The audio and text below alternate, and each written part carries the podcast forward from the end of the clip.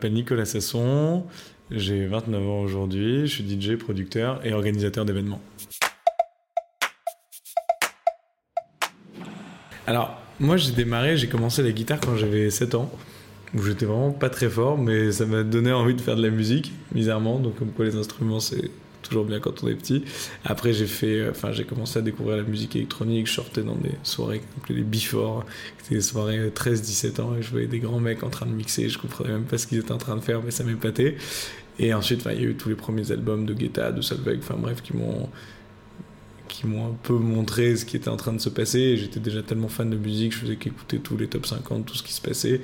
Et voilà, je me suis dit qu'il était peut-être temps d'arrêter la guitare et de faire autre chose. Voilà, donc, euh, donc ça c'est ce que j'ai fait. J'ai démarré, j'ai eu une première carrière de assez jeune, étonnamment de 15 ans à 19 ans. Donc au début je jouais vraiment pour les enfants et ensuite euh, on m'a fait un peu évoluer. J'ai fait mes premières productions, je bossais avec pas mal de gens. Et ensuite j'ai arrêté, j'ai fait mes études. J'ai fait des études de, commerce. J'étais à la Sorbonne et à Kedge Business School. Et après, j'ai démarré dans une grosse boîte d'immobilier. Ça m'a pas plu. Enfin, la boîte surtout plus que l'immobilier. Et j'ai repris la musique en parallèle, mais j'ai jamais arrêté mon travail. Enfin, là maintenant oui, mais j'ai travaillé en, parallèle entre la musique et l'immobilier pendant, pendant deux ans. Voilà, le temps que le projet soit mature et, et que je puisse en vivre pleinement.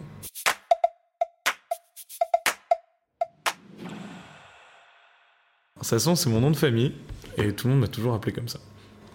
Aussi simple que ça. J'ai toujours écouté de la variété française. Beaucoup, j'étais vachement en top 50, j'écoutais vraiment tout ce, qui, tout ce qui passait, tout ce qui marchait. Surtout, ça m'a toujours intéressé de savoir voilà, pourquoi une chanson était numéro 1, quel type, quel style, et, surtout à l'époque ça différait vachement. Il n'y avait pas une prédominance du rap, une prédominance de la musique électronique, vraiment ça variait toutes les semaines, et j'étais vachement curieux de ça. Et j'adorais la variété française, et après quand la musique électronique a démarré vraiment, on va dire, le premier album de Guetta, Les Love Don't Let Me Go, etc. C'est là où j'ai commencé un peu à, à, rentrer dedans, mais c'était presque de l'underground à l'époque. C'est ça qui est incroyable.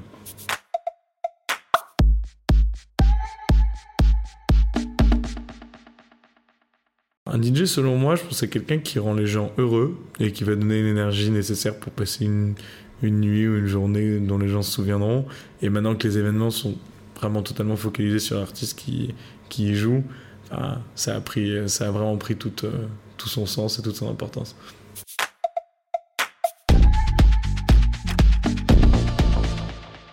Une question difficile, mais j'ai mes périodes. bah, il y a des enfin comme tout hein, il, y a des, y a des moments enfin quand on rentre vraiment dans les sessions de production enfin moi j'ai une période on va dire de 6 8 mois dans l'année où je suis vraiment concentré à fond là-dessus donc c'est vrai que quand les projets sont pas finis j'ai enfin ça me fait toujours mal au cœur de repartir en tournée, de laisser des trucs ouverts qui sont pas terminés, ensuite de, revenir, d'être un peu fatigué des vols et de s'y remettre. Mais après, c'est obligatoire, c'est le jeu et c'est la production, c'est quand même la chose la plus importante dans notre dans, notre métier, au-delà d'être un très bon DJ ou de, de tout ça. Mais c'est vrai que c'est vrai qu'il y a des périodes.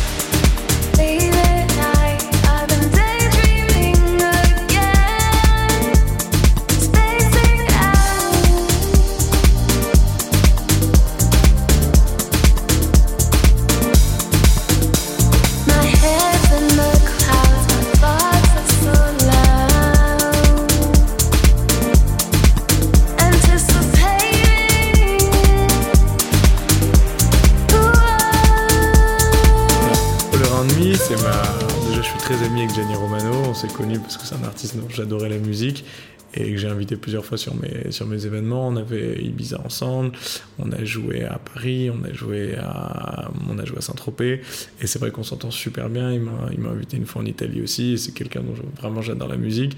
Donc un peu notre fruit de notre première collaboration, c'est déjà de, travailler ce remix-là. Donc c'était une chanson qui était très très piano, très house, très afro, enfin vraiment comme eux ils font et avec un vocal magnifique, très léger, très libre et vraiment agréable. Et donc l'idée c'était de travailler une structure un peu différente. Et d'ailleurs je pense que c'est une des chansons les plus les plus différentes, enfin même en termes de remix, de tout que j'ai jamais que j'ai jamais sorti. Donc euh, voilà, un truc un peu plus axé radio avec une structure très différente, des kits différents. Et voilà, ça c'est la petite histoire.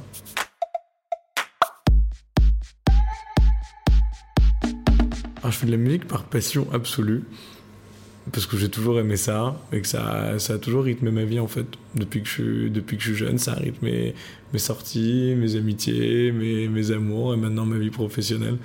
Donc à tout point de vue, c'est même pas, ça n'a jamais été une question de, de tendance, ça a toujours été vraiment une question de passion parce que j'ai aimé beaucoup de styles de musique jusqu'à en trouver un qui m'a permis de, de, faire ma vie dedans. Ah, si ça tenait qu'à moi, quand j'étais, quand j'étais plus jeune, je pense que j'aurais fait des, des chansons radio avec de la guitare, comme ce que je regardais à la télé, tu vois.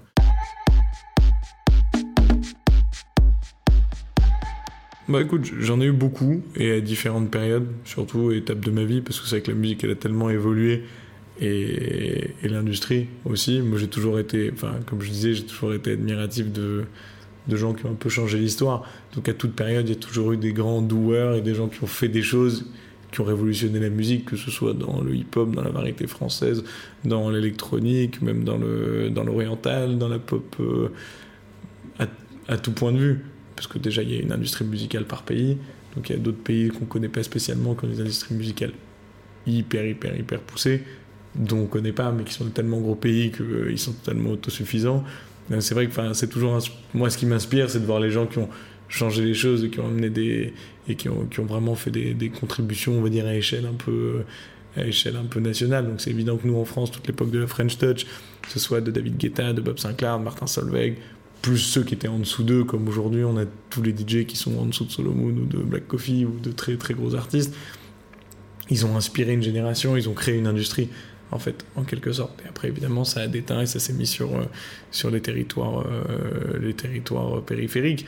Voilà, comme Black Coffee qui a, amené une musique, euh, qui, a, fait vivre son pays à travers cette musique et qui a, et qui a dynamisé l'Afrique de ce point de vue-là. D'un point de vue national, c'est juste exceptionnel.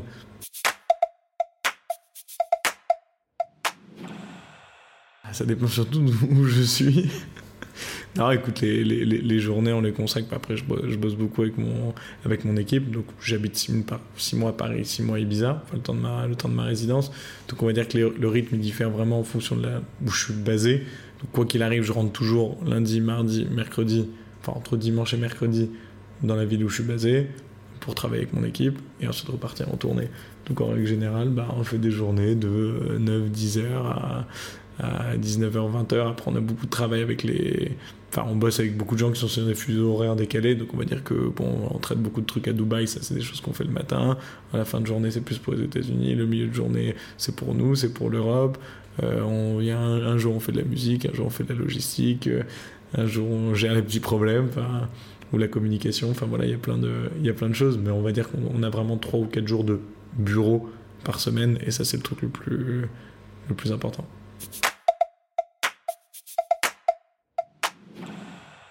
Alors, la résidence à Ibiza, c'est au Lio, donc le club de Pacha Group. Voilà, donc c'est un, c'est un assez gros établissement, donc qui est situé sur la, sur la marina d'Ibiza, qui est un des clubs historiques et d'ailleurs une des plus grosses enseignes de, de Pacha, à part le club. Et donc ça, on a signé ça il y a un an, et là, ça va être notre deuxième saison. Donc du coup, là, on est le 21 mai, on a, on a, ouvert, on a, ouvert, il y a, on a ouvert il y a trois jours. Donc là, on est parti pour une, pour une saison de, de 21 dates à compter d'aujourd'hui, jusqu'au 5 octobre. Donc c'est quand même une vraie, vraie, vraie saison complète. Donc là, c'est la deuxième fois qu'on le fait. C'est un gros, gros exercice pour moi, pour mon équipe, pour tous les artistes qui le jouent avec nous, parce qu'évidemment, enfin, Ibiza, c'est peut-être le, le lieu, la zone la plus compétitive en termes de DJ. Enfin, tous les soirs, il y a deux ou trois énormes brands qui, qui se font face. Et sortir son épingle du jeu, c'est énormément de travail. Voilà. Donc là, on est super content d'avoir annoncé, d'avoir montré toutes les nouvelles couleurs, tous les nouveaux artworks, la programmation qu'on a sortie il y a, quelques jours, dont on est vraiment super fiers. Et une fois de plus sur notre résidence, d'avoir euh, réussi à amener avec nous euh, tous les, tous les DJ émergents, parce que c'est l'essence même de Bazar, c'est tous les ans de choisir les DJ qui, selon nous, on fait dans un certain, dans un certain style, dans certains domaines, dans certains lieux. Voilà, les meilleures saisons possibles. Et on est content de les avoir parmi nous euh, cette année. Donc un casting, euh, une fois de plus, très différent.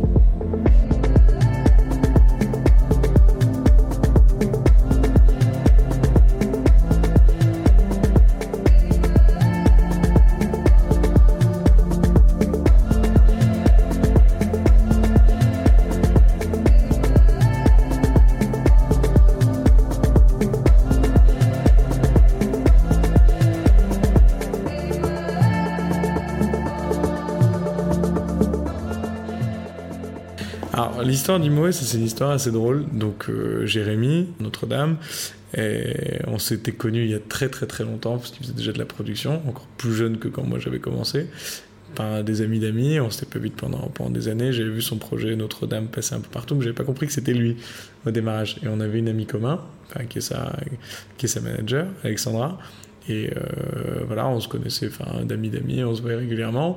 Et un jour, elle m'a dit, bon, elle m'a appelé, elle m'a dit, écoute, faut absolument que tu, que tu vois Jérémy, euh, il, fait des super productions, il sort plein de trucs, ça devrait matcher, il faut absolument que vous rencontriez. Moi, c'était le lancement de Bazar, donc aussi pareil, on était super intéressés de d'avoir des nouveaux euh, des, des, nouveaux artistes avec nous surtout voilà artistes émergents qui démarrent super bien signés euh, qui font leur première date donc c'est super important donc on se rencontre on prend un café il vient ici au même endroit où tu es assis on écoute de la musique et il me montre moi il me dit regarde trop cool comme ça au moins on, démarre on fait quelque chose tout de suite et je dis ok et, et bon, du coup, la chanson était incroyable. Et c'est vrai que, et vrai que je l'ai travaillé, je l'ai bossé en même pas dix jours.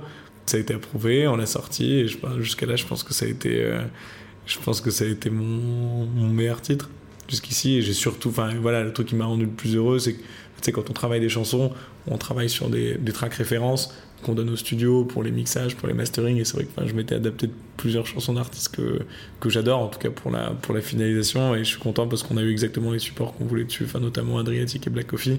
Et ça, c'était le, le, plus important. Après, on a eu plein de surprises incroyables sur ce titre. On va dire, les deux personnes à qui c'était destiné principalement dans, dans la structuration, dans le style, c'était eux. Et j'étais vraiment content qu'ils supportent le track.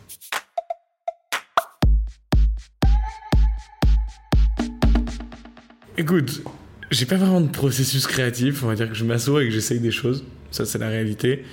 J'aime bien me lancer vite et j'aime surtout structurer les chansons. Voilà. Et c'est plus une façon éditoriale. Moi, j'aime bien structurer les chansons et ensuite les remplir. Moi, j'ai pas de process particulier. Moi, j'entends surtout des rythmiques. C'est ça qui m'intrigue. C'est vrai que quand j'écoute de la musique, moi, j'aime bien voir comment, comment les gens démarrent, que ce soit dans de la pop, que ce soit de la variété, que ce soit de l'électronique. J'aime bien voir les démarrages, j'aime bien voir les kits rythmiques. Et c'est vrai que c'est plus ça que je cherche à reproduire que des chansons en, que des chansons en elles-mêmes. Et je me définis pas vraiment de genre précis parce qu'au final, une fois que la base est posée, la rythmique ou les idées de voix ou la structure, derrière il y a un élément majeur qui va changer tout et ça va influencer toute la chanson. Donc à la fin de la journée, on n'a aucune idée de ce qui va sortir. C'est un peu la magie de la, de la production.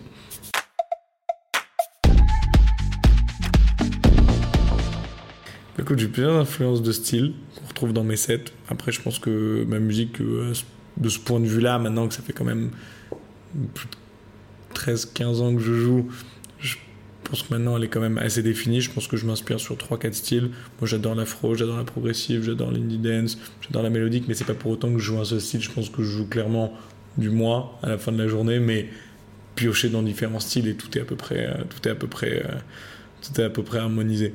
Voilà. Mais c'est vrai que j'ai jamais su définir avec précision parce que j'ai jamais, comme je disais dans mon process créatif, hein, ça, il peut se passer tellement de choses. Il y a des bridges.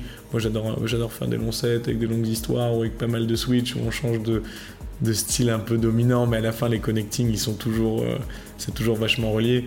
J'ai plein de tracks comme ça de, de switch que j'adore et qui permettent d'aller d'un genre à un autre, mais il y en a, il y en a pas 10 000.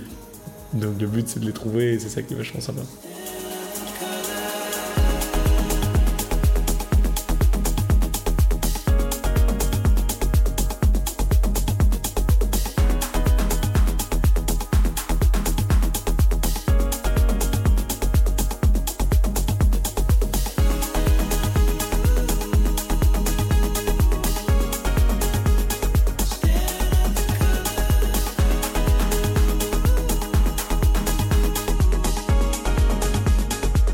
Donc Color Blue, ça c'est une collaboration avec Soma et Nathan Nicholson. Euh, Nathan Nicholson, c'est une voix extrêmement connue parce que c'est la voix de, c'est un des chanteurs principaux de, enfin qui chante pour Clapton, qui a fait notamment Under the Moon, qui est une de mes chansons préférées. Donc ça pour moi c'était déjà une des, plus belles surprises de mon année parce que c'est un artiste que, que j'adore.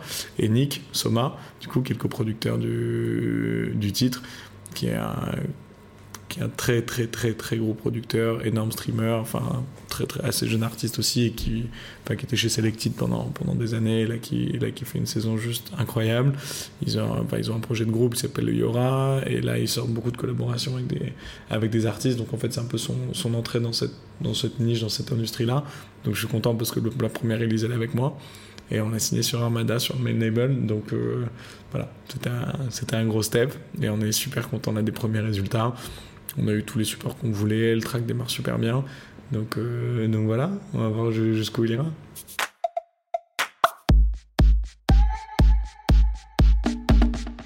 Bazar Bike Sasson, c'est ma marque d'événement, donc c'est vraiment l'empreinte de mes résidences. C'est, c'est ce qui a changé quand même énormément de choses euh, pour moi ces dernières années. Donc, d'où vient Bazar? Bazar, bah, Bazar, ça veut tout dire. Tout et rien dire, ça veut dire beaucoup de choses. Et c'est une définition un peu générale de ma vie, du concept, que bazar, ça peut être une super soirée, ça peut être une jolie fille, ça peut être euh, une super musique, ça peut être une catastrophe, ça peut être le bordel, ça peut être... Voilà, ça veut tout dire. C'est vrai que c'est un mot que j'utilisais vachement. C'était un petit concept qu'on disait, entre amis. Je commençais à appeler mes folders de tracks comme ça. Mais je pensais à faire mes podcasts. Quand j'avais fait tous mes live streams, mes radio shows euh, du confinement, on les avait appelés comme ça. Bon, Bref, c'était une idée que j'avais en tête depuis longtemps. Et en fait, il y a deux ans, parce que là, du coup, là, le 10 juin, on va fêter les deux ans réels de Bazar. Bon, ça sera le troisième été, mes deux ans. Et en fait, on m'a appelé pour, pour deux résidences, une résidence à Paris et une résidence à Saint-Tropez. On m'a dit, tiens, Nicolas, euh, je vais faire tes premières résidences, tu vas inviter tes artistes et tout. Et donc, clairement, tout ça s'est passé super vite. Et on a monté ça en un mois. Voilà. Donc, il a fallu brander, déposer, créer une entité visuelle bon, qui évolue après maintenant tous les ans, monter Instagram, monter des chaînes, monter tout ce qui va avec. Et on a ouvert le 10 juin sur cette péniche à Paris qui s'appelle Mila et qu'on adore. Et on a passé quand même les meilleurs moments dessus et c'est comme ça que tout a démarré. Et qu'on a fait les premières sélections, euh, les premières sélections d'artistes. Bazar, c'est un environnement.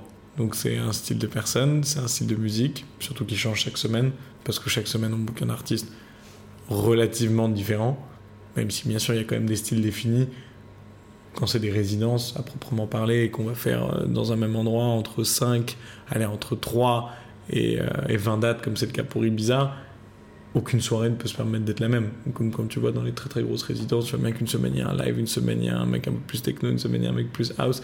Ça déjà c'est le truc que j'ai appris d'Ibiza, c'est que chaque semaine tu dois donner un plateau différent. Donc ça c'était la première chose. On y trouve évidemment une déco qui change, qu'on adapte en fait selon les lieux. Donc vraiment on travaille avec les lieux on n'est pas total, on n'est pas dans la production, on est dans de la coproduction. Donc on se met toujours, euh, on se toujours d'accord avec les lieux, on redispose, on refait des soundchecks.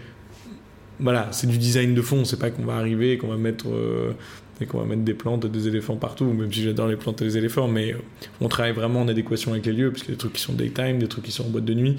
Donc ça, donc dépend. Ça dépend vraiment du flagship et là où on va travailler, et aussi selon du nombre de dates, parce qu'évidemment, enfin, c'est des trucs fixes globalement. Donc on ne va pas travailler de la même façon une mini résidence de 3 shows et une résidence de 21 dates, où il y a du stock, où il y a tout, du merchandising, des riders qui changent chaque semaine. Enfin, c'est, c'est, c'est assez particulier. Donc du coup, principalement, Bazar, c'est une communauté, des artistes émergents et une communication bien précise et avec surtout des artworks euh, voilà, qui, sont, qui sont saisonniers, qui ont un certain type de, de couleurs et ça, c'était vraiment la, base des choses. Et maintenant, bon, là, évidemment, là, il pas mal de nouveautés cet été, avec euh, un peu plus de décoration, une toute nouvelle agence de, de, création avec qui on a, avec qui on a travaillé, qui s'appelle Foolish, qu'on adore, et du coup, qui a designé toutes nos, toutes nos nouvelles séries euh, d'artwork, donc du coup, pour Mykonos, pour Ibiza, pour Saint-Tropez. Et voilà, bon, là, évidemment, là, on, a déjà passé les annonces, mais, mais pour le coup, on est, on est super content.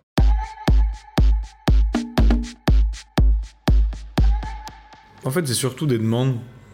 C'est surtout des demandes qui sont tombées. Je pense qu'Imoe est quand même pour quelque chose, on va dire, parce que quand tu sors, et ça arrive pas non plus souvent, un remix pour quelqu'un qui cartonne que ses originaux, qui marche aussi bien, évidemment, ça attire l'attention. Donc c'est pour ça que j'ai eu beaucoup, beaucoup, beaucoup, beaucoup de demandes de remix dessus.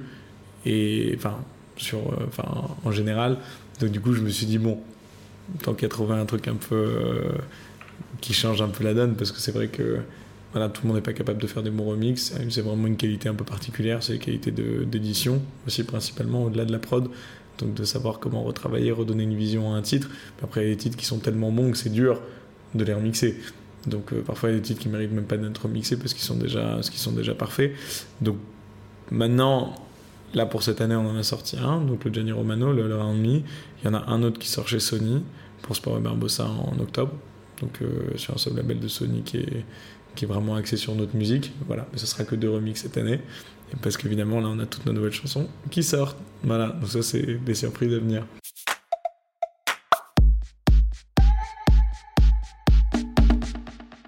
Non, bah l'anecdote la plus, la plus drôle, c'est vrai qu'on dit que j'ai toujours un style un peu particulier, et ça on en rigole vachement euh, avec mon équipe, mais combien de fois on m'a. Combien de fois je suis venu me présenter à la porte d'une boîte de nuit et qu'on m'a demandé si j'avais une réservation alors que je venais pour jouer, quoi.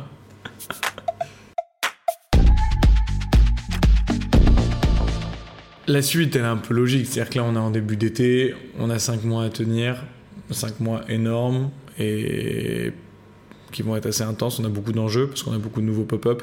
Donc on, donc on développe des nouveaux territoires, on vient pour se positionner. Donc c'est vrai que là, la réussite de, enfin, vraiment notre pénétration sur ces nouveaux marchés, elle est super importante.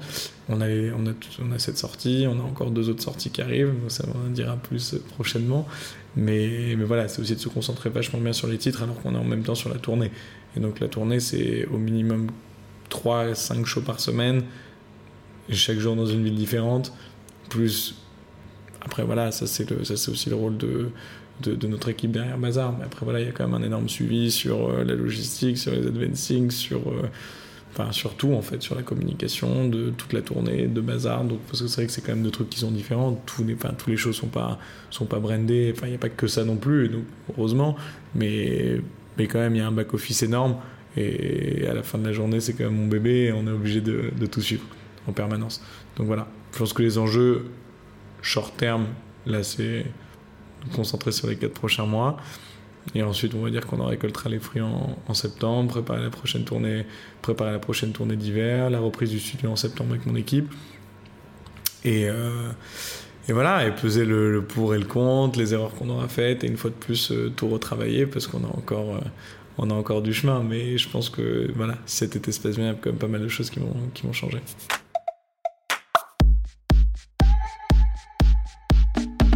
Les trois titres que je joue en ce moment, je vais être très honnête avec toi, il y a vraiment enfin, ces trois titres que j'aime vraiment, sinon je les les aurais pas notés, mais genre qui me passionnent. Donc il y a ce remix de, de, de, Taylor là, de, de, Pamoja qui est sorti sur euh, sur euh, sur Hurry Up. Donc c'est un remix d'Enzo Cifredi, qui est un artiste que j'adore, euh, enfin qui est l'auteur de l'original du track, qui, a, qui a le, le, label Wired, avec qui j'ai pas mal bossé à l'époque. Enfin, le track est juste mais irréel, c'est un hybride de. Ça peut être de la froid, ça peut être de la commerciale, ça peut être de la tech, ça marche sur tout. C'est juste genre, pense, un des meilleurs titres qui est sorti depuis longtemps. Il y a un, en deuxième, je dirais le One Man de Pasto Doblé et Fabio Rea, donc ça c'est un peu original mix, qui est fabuleux. Je trouve que c'est une des plus belles montées que j'ai entendues depuis longtemps. La voix est juste dingue, la cover est, la cover est folle et je pense que c'est un des tracks les plus. Enfin, avec une énergie énergie magique. Enfin, juste de l'écouter ou de le jouer, c'est quelque chose qui, me rend heureux. Et ensuite, enfin, ça c'est mon closing track du moment. Enfin, c'est le Spacer de, de Mougli à Goria. Déjà parce que Mougli c'est un de mes meilleurs amis et qu'on a travaillé ensemble depuis, depuis le démarrage de nos projets respectifs. Je sais le travail qu'il y a eu derrière ce morceau. Ça a mis plus de deux ans. Et voilà, qu'on l'ait enfin entre les mains, c'est une vraie pépite. Et ça, pour le coup, c'est le closing track du moment.